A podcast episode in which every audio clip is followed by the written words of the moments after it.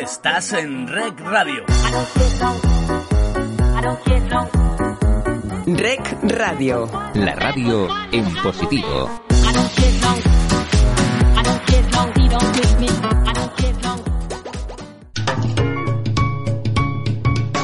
Lubricantes Total patrocina Auto FM. Lubricantes Total. Mantén tu motor más joven por más tiempo.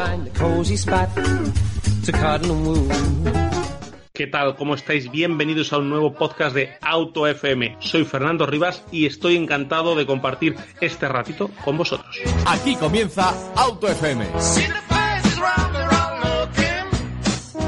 Pues bienvenidos a Auto FM, ¿cómo estáis? Vamos a hacer hoy un programita al que le teníamos, bueno, con muchas ganas y que habíamos ya entre Alberto Martínez. Alberto, ¿cómo estás? Buenas tardes, ¿qué tal? Muy bien. Alberto Martínez, que ya lo conocéis más que de sobra, de movilidad actual, ahí tenéis en su blog. Pues habíamos hablado, ¿verdad, Alberto, de, darle un poco al, tema motos, que lo teníamos un poquito abandonado en Auto FM con tanta actualidad que hay de coches. Sí, sí, nos hemos juntado dos moteros y al final la cabra tira al monte, así que hay que hablar de la dos ruedas también, sí, sí. Efectivamente, además hablar de lo que nos gusta, pues, pues nos encanta, que, os voy a, que os voy a contar. Y hayamos pensado empezar con un programa como este de, qué moto me compro, ¿no? Ver un poco cómo está el mercado y, qué, y qué tipo de moto se ajusta a las necesidades de cada uno. Pero como hay tantos tipos de moto, pero es que además hay varios tipos de carnet para tener acceso a según qué tipos de motos por, por su potencia. Entonces hoy vamos a hablar de qué motos, qué motos os aconsejamos del segmento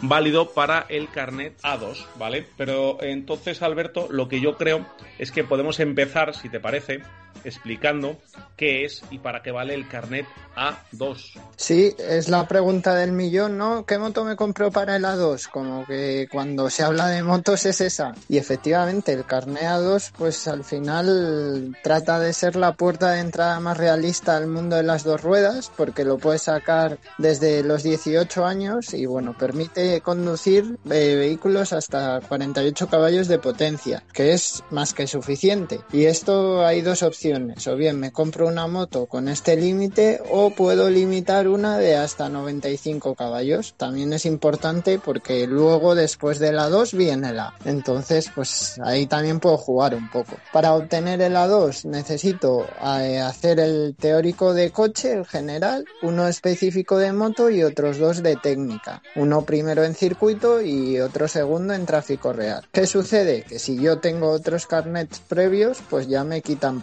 por ejemplo, si tengo el B, que es el de coche, pues no tengo que hacer el teórico de, general. Si tengo, por ejemplo, el A1, que es justo el inferior, pues ya me quito varias cosas, como es el teórico general de coche, el de moto y también la parte de circuito. Con lo cual solo tendría que pagar las tasas de la DGT y hacer el de tráfico. Bueno, pues ahí cada uno, según entra, pues también según la edad. Eso es, porque estas, estos agotamientos, Alberto, estas limitaciones por distintos tipos de carné eh, se pusieron hace ya años, ¿verdad? Yo que soy eh, más mayor que tú, yo saqué un teórico específico de moto, hice la pista con una moto pequeñita de dos y medio y ya tenía mi carné y podía coger una moto de 120, 130 caballos, que era lo más potente que había en, aquella época. Esto va encaminado, Alberto, un poco a la seguridad vial, ¿no? A que la gente vaya cogiendo experiencia, subiendo peldaños y quemando etapas encima de una moto, ¿no? Sí, eso es. Lo que se busca con esto es ir por tramos, pues ir un poco a poco creciendo. Por ejemplo, el primero es el ciclomotor a los 15 años, luego a los 16 el A1, que es hasta 125, el A2 hasta 48 caballos y luego el A que ya te permite conducir cualquier moto dos años después del A2. Entonces quieren eso, que vayas cogiendo experiencia y está bastante interesante. Lo que pasa que, claro, que te acabas dejando un dinero en carnets y es por esto que decimos que el A2 al final acaba siendo la puerta de entrada, porque realmente dices, pues para que me voy a sacar una 1 o una M con 15 años si es que me espero a los 18 y ya me voy a las motos más de verdad. Eso es, la moto ya grande, ¿no? Como solemos decir, la moto, moto grande. Porque, porque luego hay una, hay una opción de, de que tú te busques la moto que quieras, ¿no, Alberto? Pero con un máximo de 48 caballos. O bien, si tú quieres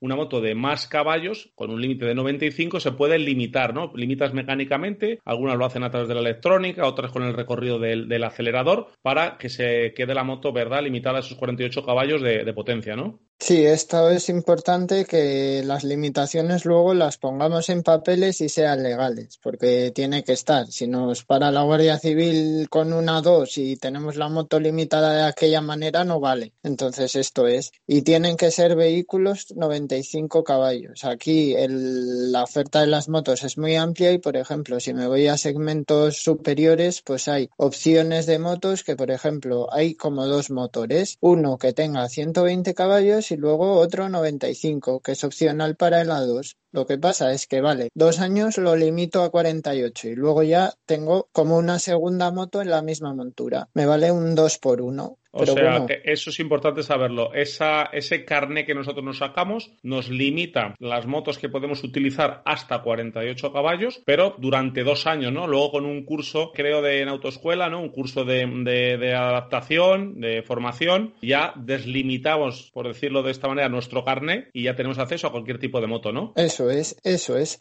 Tú coges y tienes dos años de A2 hasta el A. Oye, que si te quieres quedar con el A2 toda la vida, tan a gusto, porque puedes hacerlo. No, nadie te, te obliga a sacar el A. Y luego la moto que tú elijas puede ser o bien una limitada que tú tengas muy claro que es una moto de transición, dos añitos, vale, la limito a 48 y luego ya la deslimito a 95, que va a ser lo máximo que tenga esa moto, o bien directamente me compro una de la 2 que yo creo que, que es lo más acertado, pero también a lo mejor lo más caro. Entonces, bueno, si limito y deslimito, me descubro una moto a los dos años, ¿no? Que de repente pasa a correr el doble. Efectivamente, eso, eso es. Porque eh, cuando dices que podemos quedarnos con ese carneados eh, toda la vida si queremos, es porque esa limitación de 48 caballos, a lo mejor a alguno de nuestros oyentes más fieles y que sean más, más de coches, esa cifra de 48 caballos le puede parecer a Alberto, bueno, pues un coche de 90 caballos, 100 caballos es un coche de una potencia bastante ajustada, no es un coche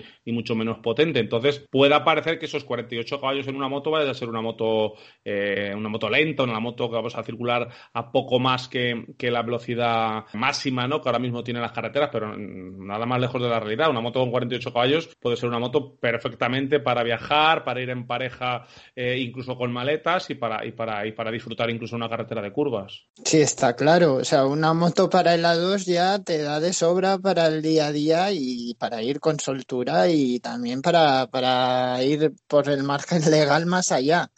Entonces, si los oyentes están pensando en el coche, que se quiten el chip. Hay que pensar que las motos pesan mucho menos y que el caballaje pues es el mismo. Entonces, ostras, pues una moto de 48 caballos eh, se mueve bien. No, luego hay más, pero en verdad no necesitarías más de 50 caballos si, si lo que quieres es ir a andar con tranquilidad, que luego sí que es verdad que siempre, siempre el cuerpo nos pide más pero realmente con una de las dos, perfecto. Así.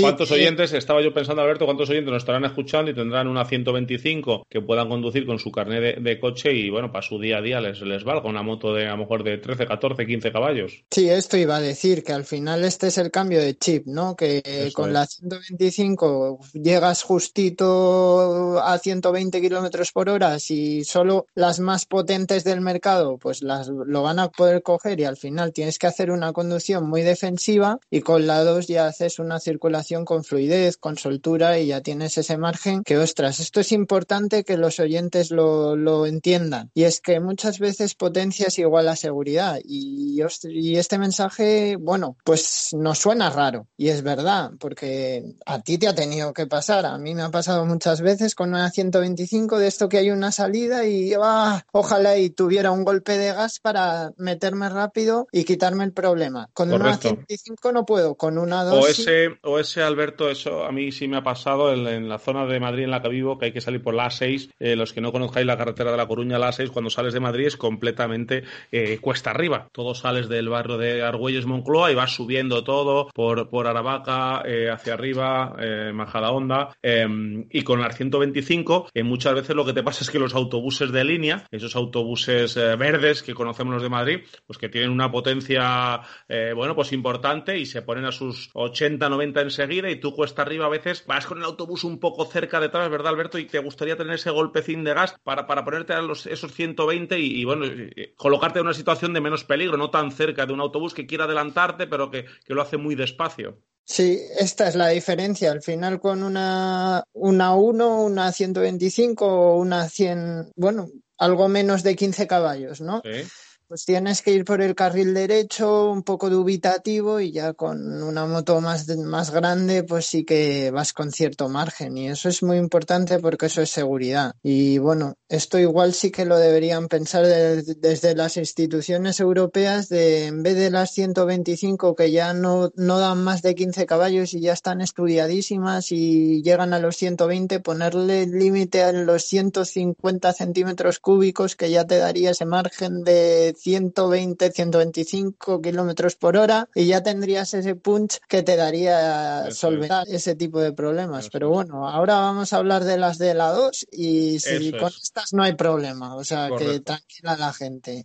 Exactamente. Entonces, por no enrollarnos más, Alberto, porque tú y yo hablando de motos podemos eh, echar aquí el día, entrando en materia, alguien que quiera una moto para la 2, lo tiene claro, se saca su carnet, ya tiene su carnet a 2, ¿qué es lo primero que hay que hacer a la hora de plantearte una moto para la 2? Bien, pues son tres cosas. La primera es marcarse un presupuesto. Y aquí el presupuesto tiene que ir en dos vías. O bien meto moto y carnet en un pack o solo la moto. Luego también debo tener una buena idea de para qué quiero la moto, porque según para qué quiero la moto tendré que, que, optar por un segmento u otro y también pues marcarme unas prioridades u otras. Y luego también pensar si es simplemente una pasarela de dos años a la o la quiero para, oye, pues me valdrá y con esta tiro hacia el futuro y ya, ya si en cinco años me saco la, pero de momento no tener claro desde el principio que tiene fecha de caducidad. Y es que es muy importante también en el, en el tema de las motos de la 2 que los oyentes tengan claro que son motos que se usan para eso, para dar el salto a la. Entonces hay un montón de ofertas en las que podemos leer esto de la vendo para pasarme una más grande. Y bueno, a, a veces encuentras ocasiones que,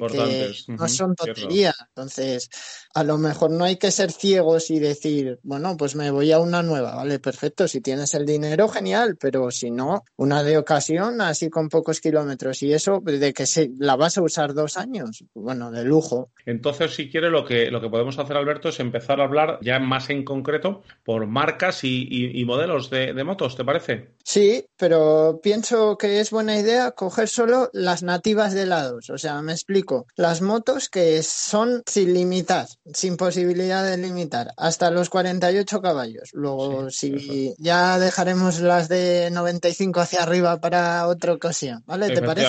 Me parece bien porque si no, bueno, pues abrimos demasiado el abanico y entonces vamos a ir a, especialistas que además normalmente suelen ser más, eh, más baratas, son motos de menos de 48 caballos y suelen ser más asequibles que una moto de, de, más, de más caballos y que además tienes que gastarte un dinero en, en limitarla y posteriormente en deslimitarla porque conlleva su paso por la ITV para que en la ficha técnica figure esa, esa limitación. Si te parece, este Alberto, vamos a empezar por, por los scooters. En el segmento de los scooters, un segmento, bueno, siempre muy, muy importante eh, por, por, concepto. ¿Qué tenemos en este segmento para el, para el A2?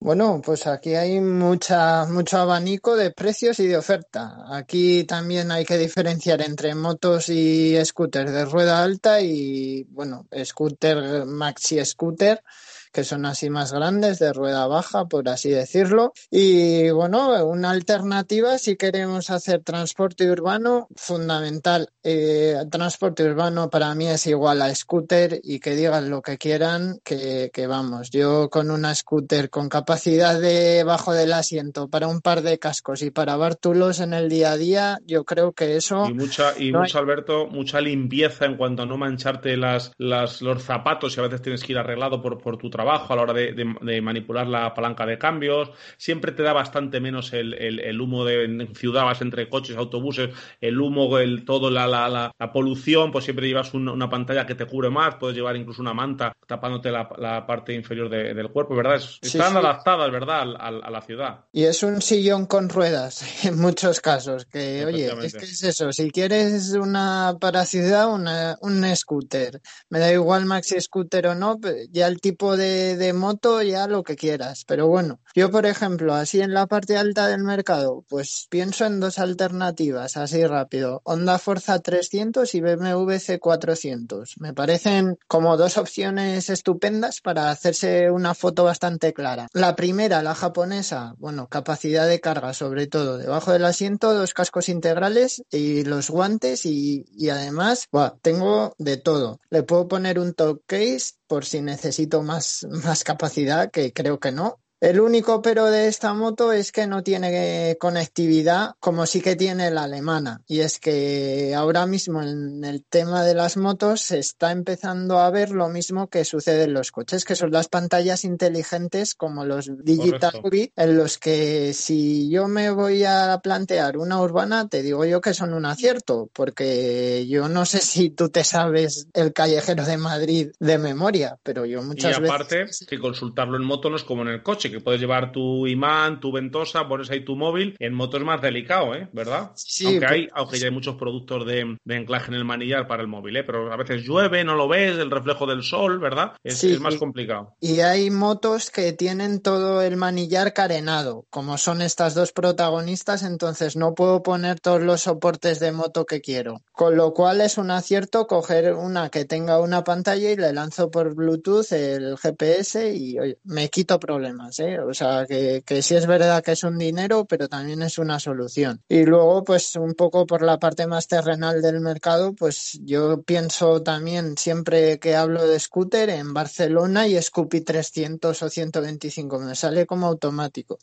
Otra opción así un poquito más barata, la Piaggio Beverly, que también está bastante chula. Y oye, si quiero el lado más chic, así más moderno, más posturetas, pues la Vespa creo que siempre es una alternativa que es un acierto. Efectivamente, la Vespa, un mítico modelo, todavía ves a veces circulando aquellas Vespas, ¿no? Aquellas PX, aquellas primaveras, aquellas TX antiguas, ahora tienen un producto mucho más moderno que va absolutamente bien, ya sin marchas en el manillar, sin automáticas, son un poquito más caras, como dice Alberto, que son más chic. Y luego también tienes que diferenciar, aunque ya entraremos otro día en materia, eh, como decía Alberto al principio, rueda alta o rueda baja. Rueda alta es una rueda más grande que hace que sean las motos más ruteras, su conducción se asemeje bastante más a una moto eh, a la hora de, circular por una carretera de curvas y más eh, rueda, rueda pequeña rueda baja, pues son motos con una mayor maniobrabilidad en ciudad para moverte entre coches y, demás. Pero no solo hay eh, vida en el mundo scooter para el carnet A2. Alberto, nos podemos ir al que quiere una moto estrechita y ligera y muy, muy cómoda para circular eh, en ciudad, pero que apetece eh, irse con su, con su moto a, hacer una carretera de curvas,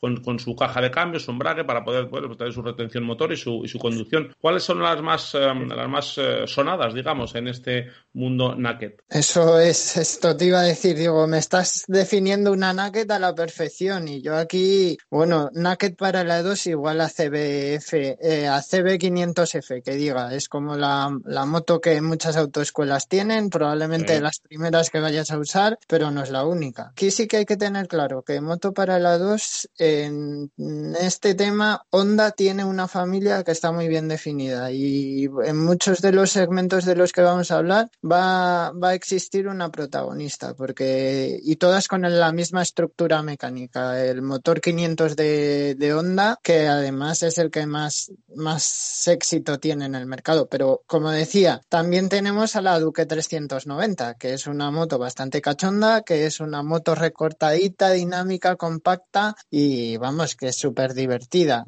La estética es mucho más agresiva que la Honda y creo que de las que hay en el segmento compartiendo con la Yamaha MT-03, que es otra de las protagonistas, pues son como las estéticas más, más rompedoras, así más, más tecnológicas unido a lo futurista, no sé, son, sí que la Duque es más, tiene, tiene una cara, un faro más de avispa y la Yamaha MT-03 es de estas que, que o amas o no te termina de entrar por los ojos, pero bueno. Son todas mucha personalidad esta MT-03, ¿verdad? Es una moto que, como tú dices, o te encaja, te entra, es la moto de tus sueños porque es una moto diferente y total, o, es una moto que hay que acostumbrarse. A los que nos gusta la moto un poquito más clásica, digamos, de aspecto, es una moto muy, muy atrevida de diseño. Sí, es rompedora, pero bueno, también tiene su apartado tecnológico destacado, que oye, que también tiene su público, ¿eh? Y, y todas las alternativas estas que hemos dicho, perfectas, de primeras marcas y bueno, una, un uso mixto de estas motos, te lo, vamos, te lo compro y te lo compra cualquiera. Y luego, y luego estas motos, estas motos naked, ¿no? Eh, que son eh, desnudas a nivel de carrocería, luego hay un montón, ¿verdad, Alberto, de utensilios aftermarket para, para hacerlas más, eh, bueno, pues si tienes una moto de este tipo, pero también te gusta hacer tu, escapadita o algún viaje, pues también tienes un montón de pantallas, de cubremanos, de puños calefactables, de, de alforjas, de maletas, ¿verdad? Para, para adaptarlas un poco a un uso más turístico, en función, ¿verdad? De lo que, o incluso si quieres eh, adaptarla a un uso un pelín más deportivo, pues también tienes tus escapes para darle un sonido y un, y un poquito más de, de motor vivo, ¿no? Alto de vueltas, eh, bueno, pues eh, frenos, bueno, se pueden, eh, pues todas ir poniendo un poquito a tu gusto. Sí, eso es, pero bueno, esto ya dependerá de cada uno y bueno, que cada, cada persona tiene también su uso de la moto y esto lo decíamos al principio y es muy importante. Que oye, si yo voy a estar por ir a viajar, pues a lo mejor una Naked no me gusta para el día a día, pero bueno, unas alforjas ahí que me entran un poco de aquella manera, lo puedo usar, pero a lo mejor me voy a otra a otro segmento y es más acertado, ¿no? Pero sí, tienes de todo para como por ejemplo como por ejemplo ahora oyéndote Alberto eh, estaba yo pensando en el segmento trail un segmento que por tamaño y altura son motos que entre coches pasan bastante bien porque eh,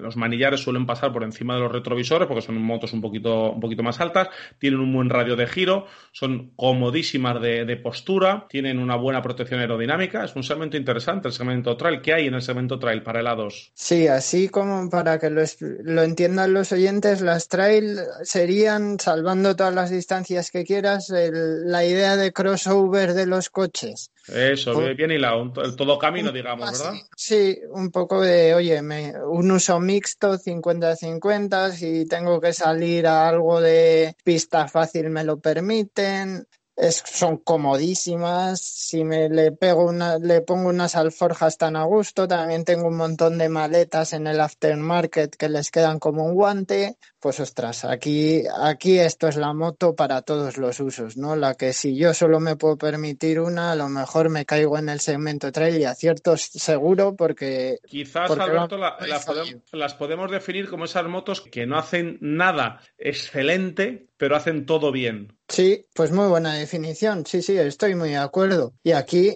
pues ¿Qué tenemos en este segmento, Alberto? Si además le sumamos el A2, pues tenemos mucho para elegir. Por ejemplo, de la familia esta 500 que decía de Honda, pues su alternativa trae la CB500X, que es como la reina, la referencia del mercado.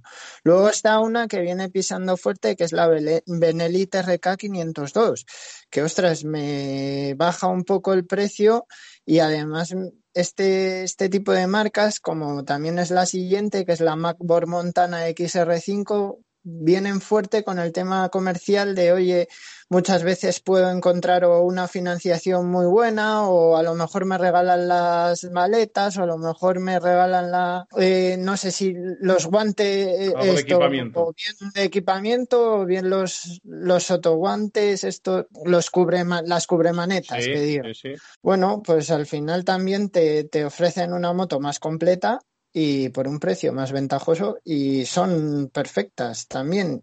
Y también es que hay que mirar el dinero, que esto es importante. Y luego, pues no me olvido de la KTM 390 Adventure, que este apellido, ojo, pues si hablamos de trail y motos, si es que tiene que sonar sí o sí. Y aquí, bueno, según queramos, si queremos así un uso más asfáltico, pues no hace falta que nos tengamos en cuenta que se desconecte el ABS y si queremos salir más, como es el caso de la MacBook Montana XR5, que por cierto tiene acento español, pues sí que se puede desconectar este ABS en la rueda trasera y, oye, me da un margen en el fuera pista que, que mucha gente optará por este tipo de motos por eso mismo. Eso es, vamos a aclarar a nuestros oyentes que en, cuando tú haces conducción eh, off-road por campo, pues cuando tú llegas a una, a una frenada, pues muchas veces lo que quieres es bloquear la rueda trasera que, eh, para que la moto pare antes. Lo que hace el ABS es que eh, quita y pone, quita y pone freno para que la rueda no se bloquee y puedas tener más dirección, pero también te obliga a alargar un poco la frenada. Si desconectas el ABS, pues puedes bloquear el freno trasero, pisas el freno, bloqueas y puedes arrastrar incluso eh, te ayuda a derrapar, que en, tierra pues utiliza el, derrapar de la rueda trasera para, para ir un poco, bueno, pues eh, esquiando y enlazando, enlazando las curvas, por eso eh, hablamos de, que se pueda desconectar, que es un, un, gadget muy interesante para el que hace trail, trail y trail of road, el poder desconectar el, el ABS. Si han, si han visto el Dakar, seguro que han visto esta imagen de, oye, voy medio de lado derrapando con la rueda trasera y a todo gas, pues eso mismo es lo que decimos, que al final muchas veces al frenar también, pues tienes que un poco dejar deslizar la moto porque te es beneficioso. Al final también es parte de seguridad fuera pista, aunque en la cabeza nos chirríe un poco la idea, pero sí. Exactamente. Y ahora vamos a un segmento que yo, como, como integrante más veterano de esta familia, que se llama Auto FM, pues me encanta. Me encanta porque algunos de los modelos, pues bueno, pues los he conocido de joven. No estos modelos, obviamente, que son modernos, sino eh, modelos a los que tratan de recordar o que tratan de imitar sus líneas. Y es el estilo clásico, ¿eh? esas motos eh, de estilo vintage, de estilo clásico, que están muy, muy, muy de, muy de moda y están funcionando muy bien. ¿Cuáles eh, son los modelos más interesantes de este segmento? Y es que son muy bonitas, es que hay que decirlo. Una moto. O sea, que tú que eres joven también te gusta, no solo nos gustan los abueletes, ¿no? Una moto clásica con sus dos escapes bien puestos, que suene como tiene que sonar y sin, sin chorradas extra, vamos, o sea, eso eso es éxito seguro. Eh, y además es atemporal, que, que, es de estas motos que decía yo de la 2 que no necesitas obligatoriamente que sea una, para, una pasarela a la. Me puedo comprar una clásica de 48 caballos que voy de sobra para cualquier cosa, que me puedo hacer mis rutas tranquilamente por la sierra al fin de semana y tenerla años, pero bien contento. Y bueno, yo aquí te destaco un, una marca y dos modelos, porque al final es la misma moto. Royal Enfield, si la quieres así más cómodona, la Continental GT, y si la quieres así más toque deportivo dinámico Interceptor. Entonces, pues bueno, estas dos motos que tienen un corte inglés clásico, pues son buenas opciones y además que tienen unos precios bastante ajustados. Bueno, unos cacharros muy interesantes. A mí es una moto que, que la tengo echado el ojo por, porque además no va a pasar de moda porque es clásica. Así que... Una moto muy, muy bonita. Déjame que te, que te corte un poquito para decir que, que yo son dos modelos que tuve la ocasión de probar en su presentación nacional en, Valencia hace ya un par de años, tanto la Intercepto como la Continental GT, que son dos motos con mecánica bicilíndrica de, de 650 centímetros cúbicos.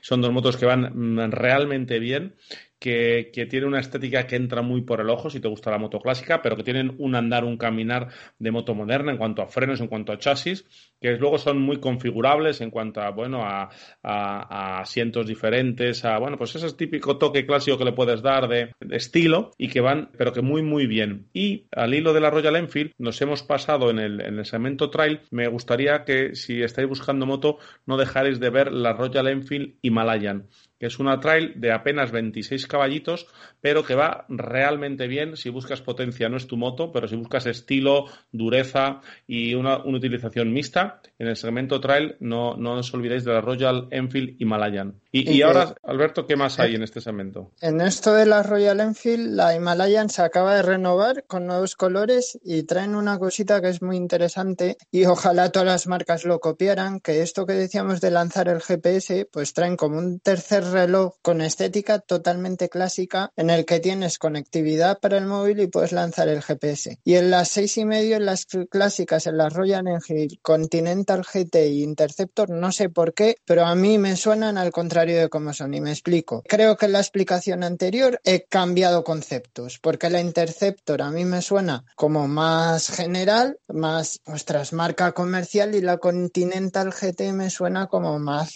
más, más eso es. Y a veces, pues cambio las definiciones y esto sí, es cierto. La, Continental GT, que suena a GT de gran turismo, que suena más a moto de, caminar y cómoda, es un poquito más deportiva, con el manillar con semimanillares y más, eh, eh, más eh, al ataque, digamos, la postura y el concepto, siendo siempre eso, eso, esa potencia que hemos hablado de limitada a 48 caballos, y la Interceptor es la, la más clásica, de postura más erguida y de rollo más, eh, bueno, pues más vintage, ¿verdad? Eso es, eso es, que yo pienso siempre al contrario, entonces... Y el nombre la verdad es que induce, induce error. Y, pero luego... al revés. Eso es, vamos ahora con, con, una, con, un, con una marca Husqvarna que muchos de los que nos están oyendo eh, también van a pensar que nos estamos equivocando, que vamos a hablar de motos de enduro, pero no, no.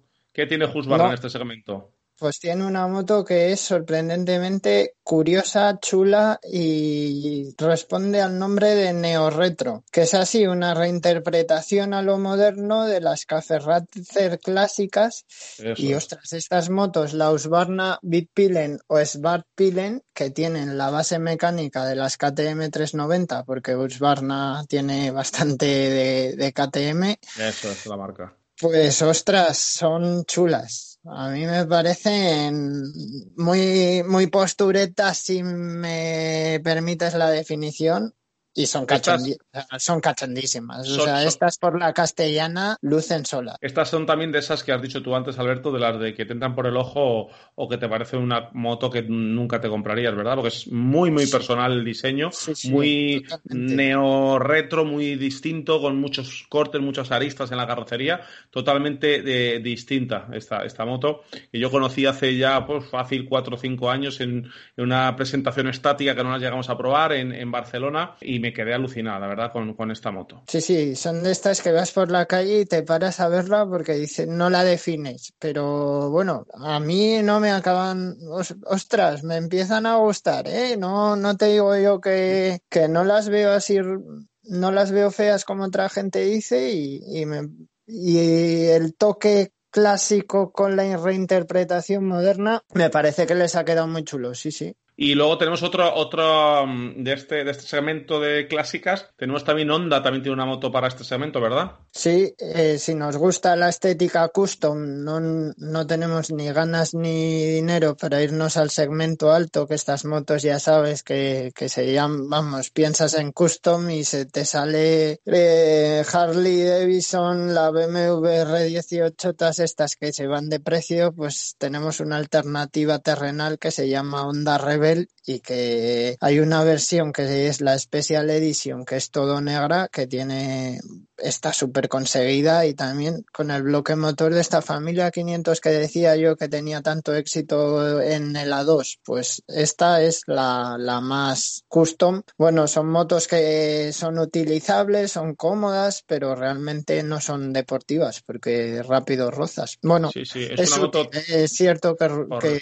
que, oye para una 500 así para uso mixto tan a gusto y es, una moto absolutamente como dices tú de una custom pero es una custom que tampoco fuerza mucho la postura, la postura, como algunas otras motos custom que son un poquito de postura forzada, se le ve una moto, una moto cómoda, con un depósito muy vertical, una moto realmente eh, diferente, es un custom pero con un toque moderno y estamos hablando que no hemos querido daros cifras de precios porque si no, pues se hace muy aburrido en la radio, pues si alguna ya os gusta, vosotros podéis acercar a, ver precios, pero por deciros de esta custom, estábamos hablando de, que custom siempre es un segmento caro, pues estamos hablando de 6.800 600 euros una Honda Rebel eh, de 500 y que, bueno, con, con, algún descuento, alguna promoción que tenga la marca, pues en torno de los 6.000 euros puedes tener, puedes tener una, una Honda Rebel. Y Alberto, en este segmento, en este eh, motos eh, para el carnet A2, eh, ¿hay motos deportivas? Sí, claro, ¿cómo, ¿cómo no va a haber motos deportivas? Pues si las hay de 125, las hay de la 2, las hay de la... Una deportiva siempre tiene que estar y una moto deportiva ya sabes que, que se elige con el corazón y... Totalmente.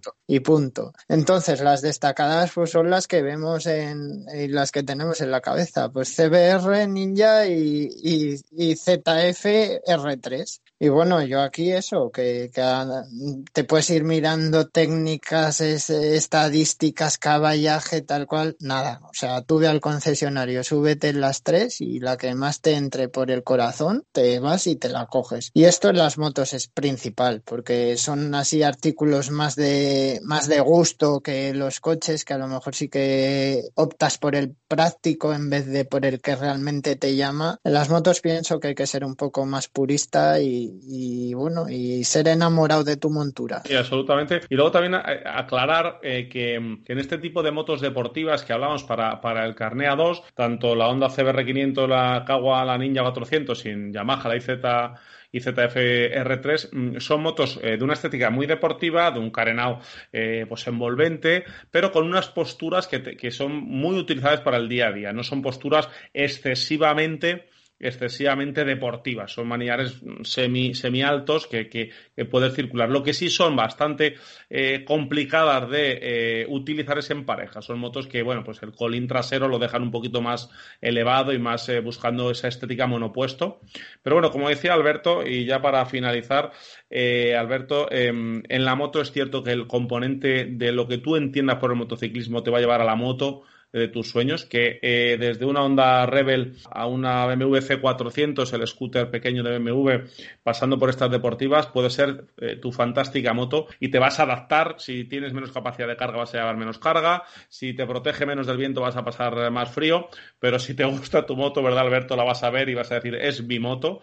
Por eso os, os damos eh, rienda suelta, que pongáis vuestra pasión sobre, sobre en este caso, sobre, sobre vuestra compra, ¿verdad, Alberto? Si tú arrancas y vas feliz, luego las cositas pasan a un segundo plano y eso hay que saberlo. Y eso, si llevo una naked me da el viento al frente, pero voy con una sonrisa en la cara, lo perdono. Si voy con una trail tan a gusto y las, las maletas me hacen no poder ir entre coches, lo perdono. Si voy en una scooter maravillosa que me entra todo para el día a día, pero en curvas a lo mejor, pues para ir a la ruta esta de fin de semana, los amigos me cogen más distancia de la que deberían, pues también lo perdono porque me da mucho. Oye, que yo las motos que la gente co compre con corazón. Y bueno, en los coches también, pero pienso que también en los coches, pues sí que la parte muchas veces práctica gana en, en decisión de compra. Correcto. Y pienso que hay que ser más egoístas. Sí. Eso es. Bueno, pues Alberto Martínez, jefe, director, CEO de Movilidad Actual, muchas gracias. Bueno, a vosotros y muchas gracias a los oyentes